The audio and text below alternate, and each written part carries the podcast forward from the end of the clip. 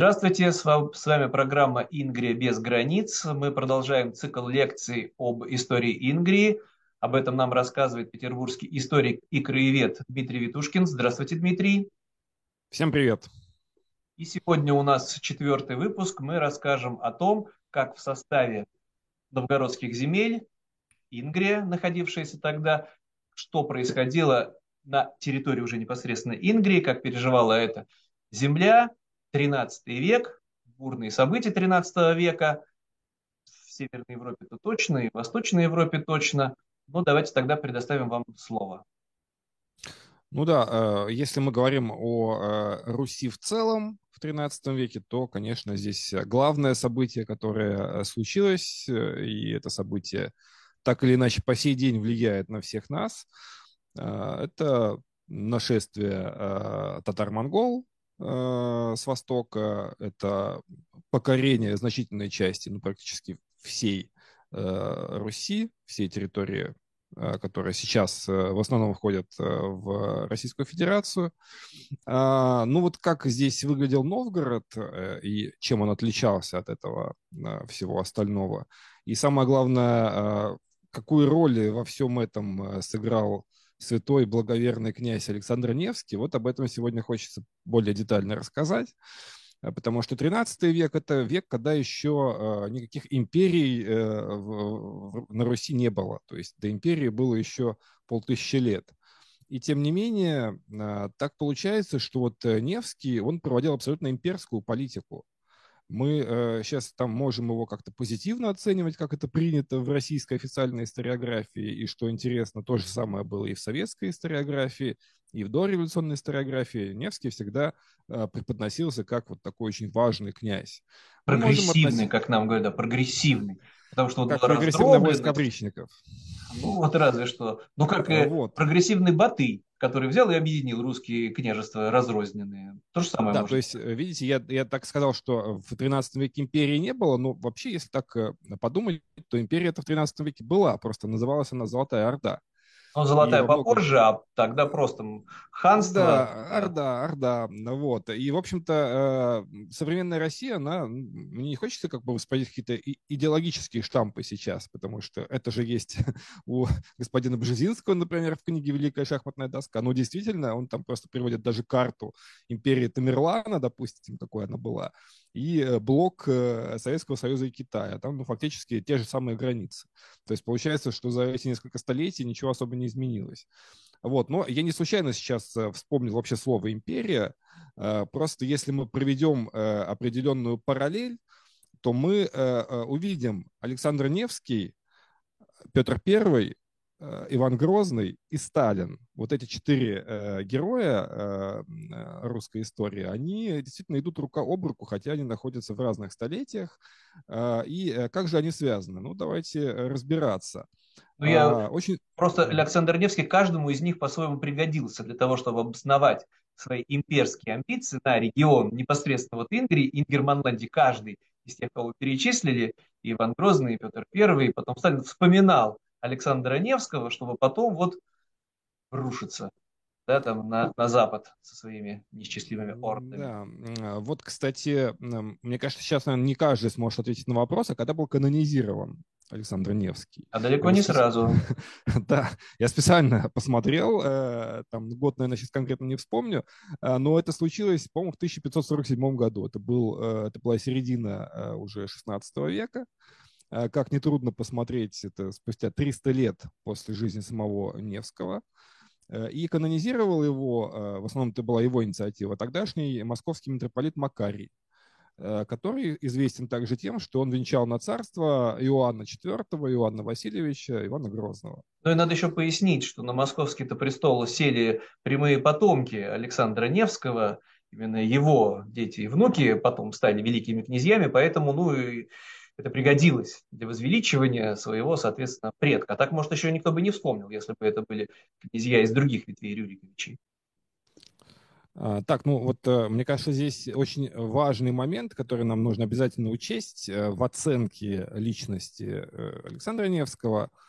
А, это его, ну, такая, имперский его бэкграунд. И не случайно мы можем э, сказать, что его канонизировали во времена Ивана Грозного. Потому что Иван Грозный э, тоже искал обоснование своей политики, в том числе политики пыток, отрезания носов, выкалывания глаз э, в прошлом. И вот нашел себе такого кумира, коим для него оказался Александр Ярославович Невский. В дальнейшем уже в XVIII веке, когда Петр I притащил мощи которые вроде как принадлежат Александру Невскому э, в Петербург, тоже получается, что э, эти мощи э, были привнесены сюда на земли Невы именно для того, чтобы обосновать претензии России на Ингрию. Потому а что здесь, фактически... здесь, наверное, нужно еще пояснить. Вы упомянули, что выдирание ноздрей, да, отрезание носов, это потому что Александр Невский с этим пришел, пытаясь объяснить э, новгородцам в их землях, что надо платить дань Орде на каком-то этапе. Ну, там а, даже есть конкретный согласны, эпизод. Да, они согласны. Да. да, сохранилось это просто все в письменных источниках. Угу. Просто что касается пыток, это же тоже это не, не голословное утверждение, есть конкретный эпизод об этом, есть э, в летописях э, того времени, что в частности он вот так вот изуродовал советников его сына, по-моему, не, не Дмитрия, а другого сына, который княжил в Новгороде уже после Александра Невского, когда он уже переехал южнее, и вот ну, в продолжение про э, само, э, сам феномен Александра Невского. Ну, опять же, что касается Петра Первого, почему он приволок эти мощи в Александра Невскую лавру? Да потому что, в общем-то, это был такой святой, который обосновывал претензии Московии на Ингрию. И, кстати, ну, как-то даже из петербуржцев, мне кажется, мало кто осознает, что, например, у нас Невский проспект – не потому, что он там вдоль Невы или к Неве ведет, а потому, что он э, ведет к Александру Невской лавре. А, вот. И действительно, Александр Невская лавра, это уже у нас получается вот как, как бы такое юго-восточное направление из центра города, которое ведет нас к тому самому месту, где 15 э, июля 1240 э, года вроде бы состоялось знаменитое сражение за которое он вроде как и получил свое э, прозвище Александр Невский. Но почему я говорю столько раз «вроде»? Потому что э, это э, такое сражение, о котором, знаете, э, можно сказать словами классика, а был ли мальчик? Потому что почему-то ни в одной, э, ни шведской хронике, ни вообще западной хроники тех лет оно вообще не упоминается. Хотя мы знаем, что шведы фиксировали не только те э, свои сражения, где они одерживали победы, Э, тогда вопрос, а почему они ничего про это э, Невское сражение не написали в э, хронике тех лет? И есть мнение, что никакого сражения там особо и не было, потому что даже ни одного материального свидетельства о том, что там кого-то юный Александр Невский разбил в 40 году 13 века, у нас свидетельств этому нет. Вероятно, там могла быть какая-то небольшая стычка, какие тогда десятками происходили Э, на границе в течение года. А, ну, видимо, исключительно здесь обстоятельство было только то, что в ней участвовал вот э, молодой князь, которого только-только назначили князем, э, выбрали князем новгородцы. Или вот Возможно, еще что... правдоподобная сравнительная версия, что кто-то организовал там торг, например, купцы, да, не свои, на южном берегу Невы, и тут же князь это одновременно и прогнать, купцов, которые без лицензии устроили торговлю, да и ограбить их. А потом уже все это обрастает в житие. Главным образом, да, благоверного Александра Невского, грандиозное событие, спаслись от завоевания, нож в спину нам хотели вонзить проклятые шведские феодалы. Это еще, кстати, до нападения монголов, как ни парадоксально. Ну да, это совершенно мифологизированное событие про Невскую битву, но тем не менее в отечественной истории оно занимает такое место, что воспринимается как э, грандиозное и эпохальное. Ну да, оно даже не то, что мифологизировано, оно как бы даже, возможно, и не существовавшее никогда. то есть это не то, что искажение реальности, а это просто придумка, это некая сказка. А потому что здесь обычно, когда мы говорим об исторических событиях, мы говорим, опираемся не только на источники, на хроники, но и на э, все-таки какие-то материальные свидетельства эпохи. А здесь получается, что их нет. Ни одного там шлема, никаких лад, э, меча э, на месте этой битвы не было найдено с тех пор. Ни ну, разу. Ни, ничуть не лучшая ситуация с другим побоищем, да, уже ледовым, где тоже до сих пор спорят историки, где же оно было, в каком месте, где этот вороний камень, никакого камня нет, и было ли само событие. Стычки-то, безусловно, были регулярные, потому что пришли уже ордена, надо вам, наверное, подробнее рассказать, как изменилась геополитическая ситуация, да, в Балтии и на берегах Финского залива, все вот в 13 веке, с самого начала 13 века. Да, то есть, э, ну, про э, чудское событие такого говорить не буду, то есть там хотя бы э, масштаб подразумевает, что придумать такое количество смертей, там, погибших в ходе этого события, наверное, было бы невозможно. Ну, пересекается дело, с немецкими хрониками, да, там есть упоминание, но просто как простычку локальную, а не то чтобы эпохальную битву. Ну, там скорее вопрос в, действительно в а, объеме, в масштабе этого события, потому что мы знаем, что Ливонская рифмованная, э, рифмованная хроника, так называемая, которая чуть позже была написана, но тоже еще в 13 веке, она фиксирует, что там было порядка, по-моему, 20 э, убитых рыцарей э, в ходе Чудского этого сражения 5 апреля 1242 года. А русские хроники там фиксируют там порядка 500 убитых рыцарей. Но здесь как бы отличия такие могут быть э, там, во много раз, э, потому что просто кто-то, может быть, не учитывал э, холопов, которые там сражались, то есть считались только сами рыцари, а их оруженосцы, допустим, уже за людей уже как бы не считались. Ну, это как бы отдельный э, спорный вопрос. Но вот вы правильно сказали, что действительно тогда стали появляться такие геополитические контуры, э, которые, как это ни странно, даже спустя вот эти 800 лет, Э, мы имеем по сей день. То есть если мы посмотрим на современную э, границу Российской Федерации, Эстонии и Латвии, то по большому счету она сформировалась уже тогда. И вот по естественным границам Ческое озеро и более-менее по неестественным, которое в том числе проявилось благодаря вот этим военным сражениям. Хотя мы знаем, что менялась эта граница, и даже вот был феномен в 20 веке уже так называемой эстонской Ингерманландии, когда часть Ингрии э, вошла в состав Эстонии и 20 лет пребывала в составе независимой Эстонии, это э, уезд Кальвере, это, собственно, Ивангород. Эту тему там есть разные тоже трактовки. Некоторые, например, говорят, что вот э, Неврюева рать – это рать самого Александра Невского, то есть Неврю – это Невский. Но это, конечно, такая маргинальная э, теория, то есть Неврюев – это отдельный э, человек, э, но, тем не менее, мы знаем, что вот его эта рать, она действовала в интересах Александра Невского. А сам Александр Невский... Это, это безжалостный карательный поход, который уже после всех драматических завоеваний снова вернул Орду, а это значит, что все превращается в пепелище, людей безжалостно убивают или угоняют в Орду в рабство. И все это Александр Невский точно не сопротивлялся. Ну как вот его оправдывают, к сожалению, даже Гумилев, что вот он, как мудрый человек, понимал, время не пришло, а вот насколько опаснее вот экспансия потенциальная Запада, вот эти вот католики, вот это опаснее, поэтому вот мы и будем сопротивляться, а в Орду Каракарум за 5000 километров, вот тут мы, конечно, только, только должны подчиниться. Увы. Ну да, здесь просто мы должны понимать, что э, Гумилев-младший, он здесь э, натягивал Савон исторические события так или иначе нанизывал на свою собственную евразийскую теорию. И здесь он действовал не как ученый, а скорее как идеолог. Э, там можно как-то отрицательно относиться к евразийствам, можно положительно, но э, факт тот, что он э, в данном случае не, исследователь. Он не исследовал все эти летописи, он не сидел в архивах, он скорее такой вот был мыслитель, философ соответствующего толка. А также, Если в двух многие... словах, вы просто упоминаете евразийство. А это теория, что большая империя – это благо. И вот монголы нам подарили это чувство империи, придя с Востока. И после этого уже русские, соответственно, вот из Московии там могли двигаться на тысяч... за тысячи километров до Тихого океана, и вот несли свой вот этот русский вес за тысячи километров. Спасибо монголам. Ну так, я упрощенно, конечно, все это излагаю. Как, как, какое это было благо, соответственно, вот э, ордынское влияние на развитие уже русского государства. Хотя это на самом деле это не так.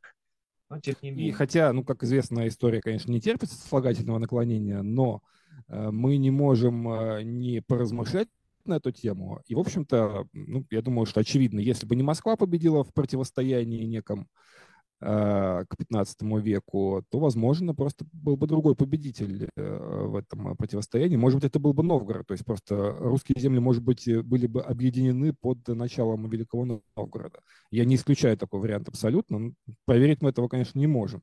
То есть, возможно, просто Россия была бы немножко другой, если бы она на других началах, на вечевых началах, на демократических... Ну или несколько Россий было бы. Как есть два немецких мира, австрийский и, собственно, там, германский. Но также было бы, как вот э, Белоруссия тоже такая часть, может быть, того самого литвинского мира, но ближе к Западной Европе. Ну да, но здесь Невский сыграл зловещую роль, потому что это именно он заставил новгородцев войти, получается, да, хотя бы на правах такой зависимой территории состав Орды платить дань выход, mm-hmm. так называемый, что имело долгосрочные и опасные по-своему последствия. Потому что, например, потом московские князья воспринимали эту землю своей, как наследники тоже вот той монгольской, золотой уже Орды. Да? Хотя на том этапе, ну, есть же еще и теория известная, вы, по-моему, еще пока не упомянули, почему монголы вот не захватили Новгород, богатейший город на северо-западе, в том числе потому, что новгородцы могли скинуться, просто откупиться. Тем более, что монголы да. действовали сразу да, несколько. Да, совершенно верно. Там есть разные э, такие версии, почему они, собственно, не, не вошли в сам Новгород, как они там э, сожгли, там, не знаю, Козельск и так далее. Почему э, не было такого эпизода. Uh, ну, во-первых, uh, мы видим, что монголы тоже, они там, их силы были uh, ограничены, они не были бесконечны. И, например, в Западной Руси как раз таки, когда вот уже они стали сражаться с литвами, литовцы дали отпор, и монголы даже просто не пошли на запад. Это, ну, пошли, но э, возможно, здесь... Дошли до Венгрии, но да, встретили уже серьезное сопротивление, города брали, и Краков брали, и Киев пережил вообще полное практически уничтожение. Все это даже было после, но новгородцы вполне возможно, это был аргумент Александра Невского, давайте лучше откупимся, а то придут сюда. И казалось такое простое прагматическое решение, но пригодилось. Но сыграл зловещую роль Александр Невский. Вовсе не защита версия земли русской, это конечно. то, что, э, э, ну, в общем-то, как бы здесь э, могли монголы просто технически не пройти. Ну, как, есть, как кочевники, да. Нашего российского бездорожья, которое и, и подавно имело место в 13 веке, потому что были плохие дороги просто. Ну, их не было, Монголы... передвигались по рекам. Да, Зимой это да. монголов это не смущало по льду проходить, но все равно доходить было где-то фуражный корм, а это уже было затруднено. Это вот то, что, а, как у нас даже в, в отношении Великой Отечественной войны есть такие два генерала, которые часто вспоминают, генерал Мороз и генерал Грязь. Вот второго генерала вспоминают э, реже, а он э, тоже очень важный генерал. И не всегда какие-то захватчики смогут вообще пройти по России, потому что зачастую бездорожье и плохой климат, это все тоже играет роль. Если Блицкрик не удается, то дальше лучше не идти. А, Давайте тогда упомянем еще один фактор, который просто для истории Ингрии имеет очень важное значение. Северную Эстонию примерно в ту же эпоху, как нам в советских учебниках рассказывали, захватили датские феодалы. Впоследствии распространяли свое влияние вот до Нарвы-то уж точно, то есть это уже такая, получается, западная часть Ингрии, и все это тоже пришлось вот на ту же самую эпоху примерно. У нас-то все Ливонский орден обычно в голове, да, псы-рыцари, и забывается, что это было датское, датское владение, северная часть э, Прибалтии, Балтии современный, и Таллин, город, это же этимологически даже, да, по-эстонски датский город, примерно так, если упрощенно. Ну, а да, это ближе Ленина... просто к Ингрии непосредственно уже. А, да, ну здесь э, там обычно, если более поздние э, какие-то рассматривают э, события, то обычно говорят, что вот, собственно, получается, что датчане создали именно городскую цивилизацию на севере Эстонии, где-то там южнее, в районе Лифляндии, это были немцы, а в Ингерманландии это зачастую были славяне русские. То есть, в принципе, э, городская цивилизация, она пришла э, с юга и с востока в Ингрию. Потому что если бы здесь оставались только местные, коренные жители, скорее всего, они не, не были даже заинтересованы в возникновении каких-то крупных городов. То есть крупные города, они всегда были или военными какими-то базами, Э, охранявшими пути, или торговыми, тоже немаловажно. Собственно, Нейншанс в себе, город Нейн, объединял и то, и другое. Поэтому получается, что ну, вот до 17 века Ингрия была такой не очень городской э, территорией. Вот. А что касается Александра Невского, ну, я еще не досказал про третью версию, это вот то, о чем вы, собственно, уже сказали. Действительно, поскольку Новгород был богатой э, такой торговой республикой, то, мне кажется, наиболее вероятно, что новгородцы действительно просто откупились от татаро-монгол, э, изначально прислали им большое количество золота-серебра, и монголы просто были этим удовлетворены и не пошли дальше на север.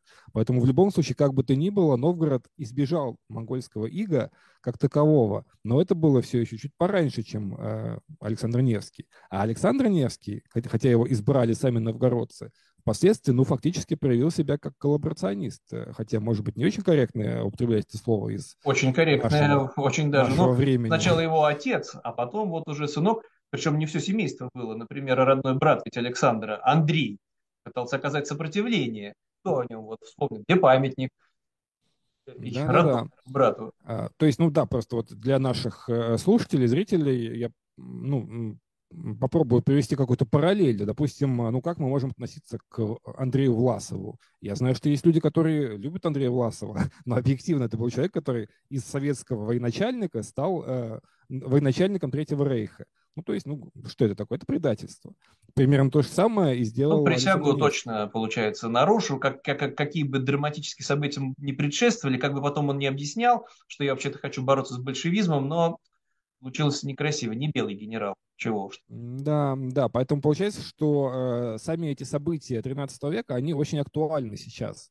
Это не какая-то вот очень далекая история, мы можем э, ее рассматривать абсолютно э, объективно сейчас. И мне кажется, что как раз-таки по прошествии этих летий мы э, более четко видим, э, кем был Александр Невский, и э, были ли оправданы вот эти его пытки людей, это его, как бы сказать, низкопоклонство перед Востоком, потому что да, действительно он там... Ну, причем в буквальном. Ну, ну да, это же получается... Они занимали там два года, например. Причем аж до самой Монголии доезжал. Это по тем временам была большая да. редкость. Это коленопреклонение было буквальным, а не фигуральным, потому что это был обряд, который надо было обязательно пройти между двух огней, на коленях, там, ну, не буквально проскинеза, да, как это было принято в Византии или там в Персидском царстве, да, но точно надо было продемонстрировать унижение, по сути. И не все князья на это соглашались.